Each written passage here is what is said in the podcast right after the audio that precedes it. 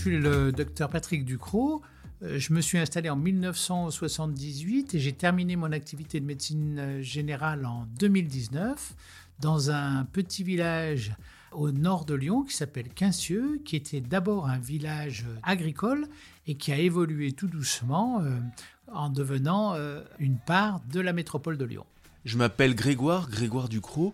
Ça fait des années que j'ai envie d'interroger mon père sur sa carrière de médecin, sur ce qui l'a poussé à embrasser la médecine et sur toutes ces années passées euh, au service des patients. Alors, on a pris deux micros, on s'est installé autour d'une table et pendant plusieurs jours, on a enregistré ce podcast. Dans ce deuxième épisode, on a décidé de parler de son installation. Alors on se retrouve pour ce deuxième épisode. Euh, on a terminé le premier épisode. Tu venais d'obtenir ta thèse et tu nous as dit qu'il fallait absolument que tu travailles très vite. On va peut-être commencer par là. Pourquoi est-ce qu'il fallait euh, absolument euh, exercer rapidement? Alors, la thèse passée, il fallait exercer relativement rapidement pour s'installer en médecine générale parce que euh, il y avait un petit peu le, le baby boom d'après 68 où il y avait finalement relativement, relativement beaucoup de médecins qui étaient en position de s'installer. Et tout doucement, les gens, les, étudiants allaient s'installer dans les petits villages qui recherchaient des médecins déjà euh, dans ces années-là.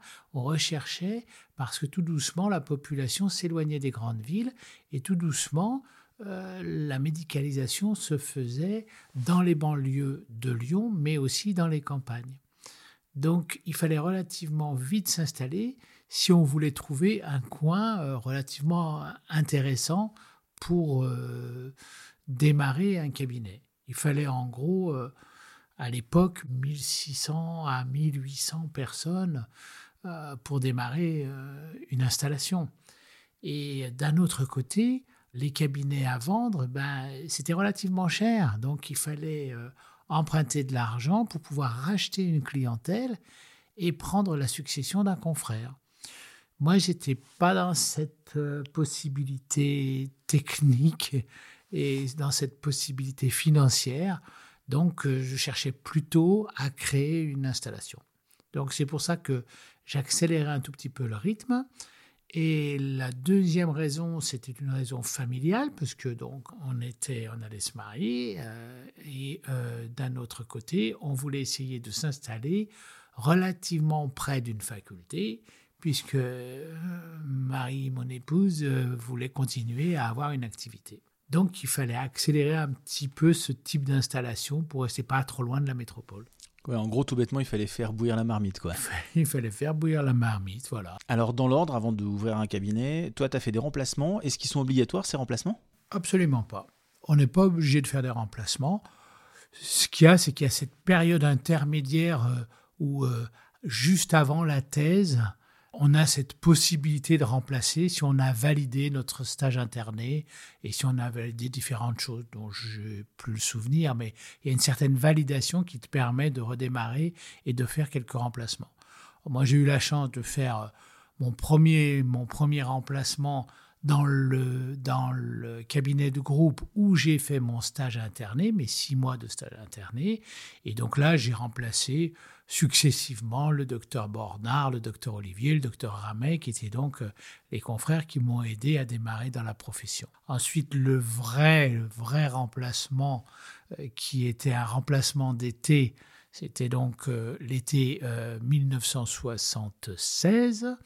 Et ça, c'est familialement que j'ai eu ce remplacement, puisque j'ai remplacé Rémi Reboulet à Clairvaux-les-Lacs, qui était euh, le frère de ma belle-sœur. Premier remplacement, véritablement en campagne.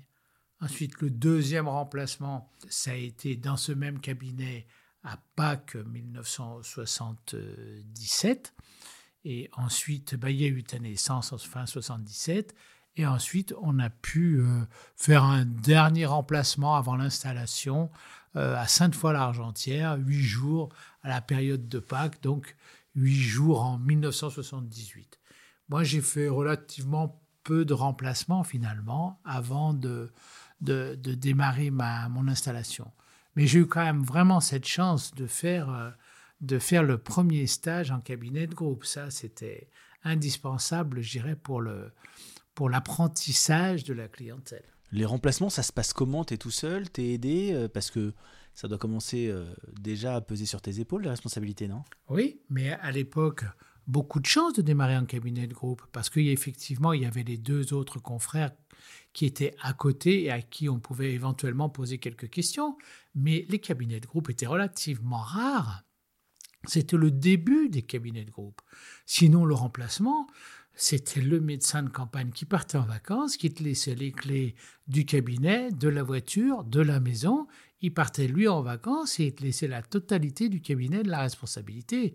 Et là, oui, c'était effectivement, euh, c'était, c'était assez, euh, assez émouvant et puis euh, assez, euh, assez inquiétant quand même. Hein. On pouvait avoir un peu d'anxiété parce que là, on reprenait, mais alors du jour au lendemain, le, confrère partait en vacances et toi, euh, tu démarrais ta journée avec un cabinet qui était plein, les rendez-vous étaient pleins et là, euh, tu enchaînais. Donc du coup, des remplacements, tu n'en as pas fait beaucoup et euh, tu t'es installé assez vite. Alors déjà, comment tu as choisi le lieu et puis pourquoi tu t'es installé aussi vite? Eh bien, comme je te disais, il fallait aller assez vite pour trouver un lieu d'installation relativement proche de la faculté de Lyon. Parce que tout doucement, justement, il y avait ce, ce comment dirais-je, il y avait euh, tout ce qu'il fallait au niveau de la sortie des étudiants en médecine et donc les places se prenaient relativement vite. En fait, c'était une période bénie pour les patients, les médecins s'installaient de partout les, médecins s'installaient de partout. Donc, euh, c'était béni pour les patients. Et donc, si tu voulais trouver un poste qui allie à la fois la médecine de campagne, ce que moi je souhaitais, et à la fois euh, être proche d'un centre hospitalo-universitaire parce que ta mère avait fait également médecine et qu'elle voulait garder une activité, eh bien, c'est comme ça qu'on a choisi notre lieu d'installation. Après, par goût, si j'avais été tout seul, je serais sûrement allé beaucoup plus en campagne, ça c'est certain, parce que l'exercice était très très intéressant. Mais d'un autre côté, aucun regret pour avoir trouvé le village dans lequel on s'est installé, parce que ça alliait la raison. La raison, c'était d'être à côté, pas très loin d'un centre hospitalo-universitaire. C'était intéressant si jamais on avait des enfants, parce qu'il y avait des collèges et des lycées. Et puis, c'était intéressant parce que euh, c'était la vie de campagne. Donc, rien que ça, c'était suffisant pour pouvoir s'installer. Parce que qu'est-ce qui te plaisait autant dans la, dans la vie de campagne de médecin rural? Alors, en, médecine rurale, ce qui était vraiment très, très intéressant, c'est véritablement qu'on touchait à tout. On touchait à la fois au diagnostic de toutes ces maladies, à l'accompagnement du patient, mais également à la vie quotidienne, c'est-à-dire qu'on intervenait sur les urgences, on se levait la nuit, on faisait des sutures, on faisait des petits actes chirurgicaux. Je suis pas allé à faire des plâtres parce qu'on était relativement trop près des centres hospitalo-universitaires. Mais euh, lorsque je faisais mes remplacements, soit à Sainte-Foy-l'Argentière, soit à Clairvaux-les-Lacs, ça m'est arrivé euh, de faire euh, et de gâcher du plâtre pour faire des immobilisations. Et l'intérêt, si tu veux, de la médecine de campagne, c'est d'avoir la globalité, si tu veux, de, la pathologie devant toi. Alors que je pense qu'en ville, on était un petit peu plus sujet à, trier les personnes et à les envoyer pour un oui et pour un non, soit en spécialité, soit à l'hôpital, parce que euh, bah c'est à proximité. Alors que là, euh, n'importe quelle consultation d'urgence, elle arrive, elle est dans ta salle d'attente, tu es bien obligé de la prendre parce que il fallait faire autrement euh, une demi-heure de voiture pour rejoindre l'hôpital ou la clinique. Donc c'est un, un, ensemble de choses, à la fois les urgences, à la fois la pathologie courante, la pathologie chronique, le diagnostic, l'accompagnement, les visites de jour, les visites de nuit. Je trouve que c'est tout ça qui fait qu'il y a, une, il y a un éventail de choses qui se passent pour un médecin généraliste au quotidien. La médecine rurale, elle s'accompagnait aussi de la vie rurale. Ça, ça aussi, t'aimais bien la vie rurale? Enfin, C'est un truc qui t'attirait? Ah oui, la vie rurale, moi, ça m'a toujours passionné parce que, parce que là, c'est la partie accompagnement des familles. Donc, tu participes à tout. On t'appelle pour un conseil euh, sur une maison, on t'appelle sur un problème de notaire, on t'appelle sur, euh, sur euh, des problèmes conflictuels dans une famille. Tu, es véritablement au, creux du village et, au creux du village avec toujours, si tu veux, le secret professionnel qui est intangible. Il faut absolument que les personnes euh, puissent te contacter sans penser que euh, une fois qu'ils t'ont contacté, euh, tu vas aller raconter les choses euh, à la voisine, au cousin, au grand-père ou à la grand-mère. C'est ça l'accompagnement. Et je trouvais ça très très intéressant d'accompagner les gens. Alors le village que tu vas finalement choisir, il s'appelle Quincieux. C'est le village dans lequel bah, j'ai grandi, j'ai passé toute mon enfance, mon adolescence. Tu t'installes avec maman en 78 et moi dans tes bagages. C'est quand même un village assez rural. C'est un village très rural. Moi, j'avais acheté le dictionnaire des communes. Et avec le dictionnaire des communes, il y avait le nom de la commune et il y avait également le nombre d'habitants. Et donc, j'avais tracé mon itinéraire, si tu veux, autour de Lyon et je regardais quelles étaient les communes qui étaient vides de médecins, enfin, sans médecins, et de préférence, il y avait éventuellement une pharmacie, et, relativement proche de Lyon. J'avais ciblé Rérieux tu vois. Et Rérieux, bah, 15 jours, 3 semaines, 3 mois avant, euh, le docteur Borel s'était installé à Rérieux. Donc la place était prise, donc il était hors de question de pouvoir s'installer tout de suite de façon euh, à Rérieux. D'un autre côté, on avait aussi envisagé de s'installer avec un copain qui était le docteur Philippe Laurent, qui avait fait toutes ses études, et on avait essayé tout doucement de créer d'emblée un cabinet de groupe. Et ça nous a, ça nous a été un petit peu surhumain de, faire ça immédiatement. Et de, pour ça, on avait regardé un petit peu plus loin que Quincieux. On avait regardé dans le Beaujolais, à Fleury, euh, à Quincier, etc. On était allé interroger quelques maires pour savoir s'ils avaient besoin. C'était nous qui allions interroger les maires. C'était pas les maires qui venaient nous demander de venir. Et moi, quand je me suis installé à Cassieux, je suis arrivé, après avoir éliminé quelques communes, je suis arrivé à 5h30, 6h du soir. Je suis allé interroger le secrétaire de la mairie qui m'a dit Oh, bah, je ne sais pas si ça vaut le coup. Et puis ensuite, bah, je suis allé interroger un monsieur dont je me souviens tout à fait le, prénom. Il s'appelait Benoît, un vieux paysan du coin, et qui m'a dit Oh, bah, ça serait intéressant, etc., que, vous, que vous vous installer. On cherchait comme ça, hein, c'était tout à fait au hasard. Hein. Et puis, euh, quand on a eu un petit peu les éléments, bah, on s'est dit euh, on va, on va s'installer à Quincieux.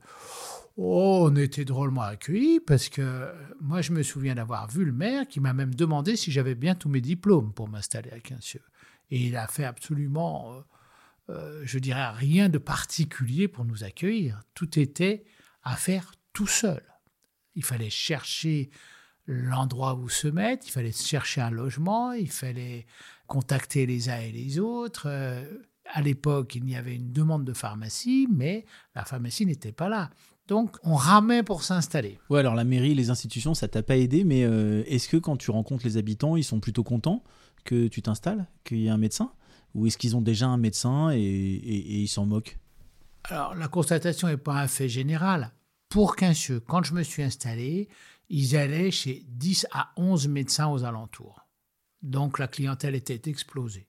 il a fallu vraiment plus d'une année et demie, voire deux ans, pour démarrer correctement. Parce que les gens avaient pris leurs habitudes et vraiment, ils m'attendaient au tournant. Ils attendaient que je fasse mes preuves. Et donc, l'installation n'a pas été facile. Et du coup, tu t'installes et comment tu fais pour que les patients viennent chez toi? Tu n'as pas le droit de faire de pub en fait. Alors à l'époque, c'était interdit de faire de la publicité. On avait le droit à une seule annonce d'installation dans le journal. Une seule annonce. Pour le reste, c'était fini.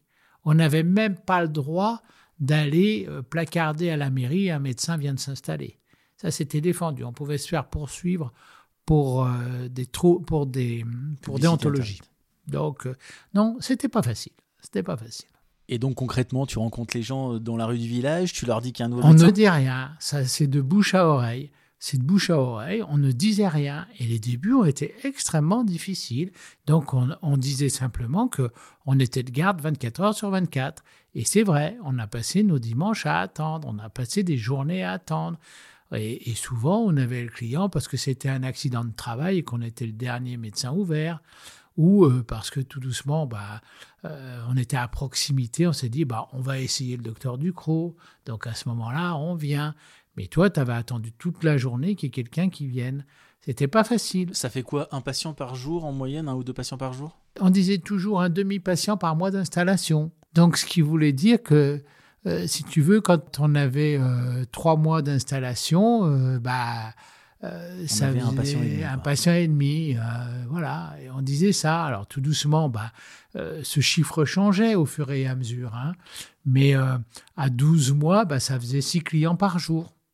Donc six clients par jour, il fallait en attendre des heures hein, dans, son, dans son cabinet avant que la personne arrive. Hein.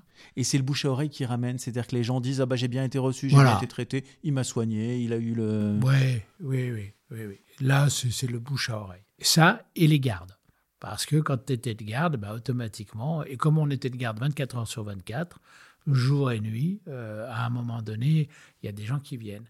Alors, il y a euh, une autre question, c'est la question de la responsabilité et puis de toutes les premières fois, parce que là, ces patients, bah, ça devient les tiens, à toi. Enfin, en tout cas, ils sont dans ton cabinet, ils viennent te voir toi, et puis bah, tu dois avoir, je sais pas moi, des grossesses, des naissances, euh, des décès, des débuts de maladies chroniques, etc., euh, etc. Enfin, est-ce qu'il y a des choses qui, t'ont marqué à cette époque, des moments où tu t'es dit c'est quand même assez vertigineux, ou au contraire, tout a été naturel? Ah, je pense qu'on peut. Je me suis jamais dit que les choses étaient vertigineuses. C'est plutôt arrivé de façon naturelle, mais parce que je pense qu'on a été bien préparé. Je pense que les services dans lesquels euh, j'ai pu faire euh, mon externat, que ce soit en endocrinologie, que ce soit en médecine interne, euh, en neurologie, tout ça m'a permis d'avoir du recul et surtout d'avoir une expérience clinique. Et puis la formation était véritablement clinique, c'est-à-dire que euh, on t'avait véritablement appris à recevoir un patient. Après, comme disaient nos patrons, on a toujours des histoires de chasse, on a toujours des moments où on se fait peur tout seul. Hein. Mais on a eu la chance d'avoir euh, des, des, confrères qui nous ont enseigné et qui nous ont euh, donné des petits trucs, des petits trucs relationnels pour faire en sorte de baliser au mieux nos consultations et au mieux, si tu veux, le risque que l'on prenait. Est-ce qu'il y a des premières fois qui t'ont marqué? Oui, c'est de l'anecdote. Mon premier patient, je me souviens, parce que c'était un monsieur qui avait toujours dit je serai votre premier patient et que j'étais allé en pèlerinage à Lourdes avec lui. Et donc, effectivement, ça avait été mon premier patient. Après, euh, je pourrais pas dire exactement. Par contre, oui, comme tu es médecin généraliste, tu vas soigner euh, plusieurs familles, tu vas soigner plusieurs générations. Donc ce sont des familles qui m'ont marqué, ce sont des générations qui nous marquent. Et, quand tu as soigné jusqu'à cinq générations, effectivement, euh, il y a des choses qui t'ont marqué. Après, oui, il y a des situations qui te marquent, des, des, des, situations à la fois cliniques, mais essentiellement des, situations euh, relationnel, parce qu'un médecin généraliste, euh, il donne autant des conseils juridiques que des, que des conseils médicaux ou, euh, ou euh, simplement d'aiguiller un tout petit peu les gens sur leur parcours de vie. Ce que je te propose, c'est qu'on en parle la prochaine fois, c'est l'objet du prochain épisode, toutes ces familles, ces vies que tu vas suivre pendant des années. D'ici là, eh bien, on se dit à bientôt et on se retrouve dans le prochain. À la prochaine.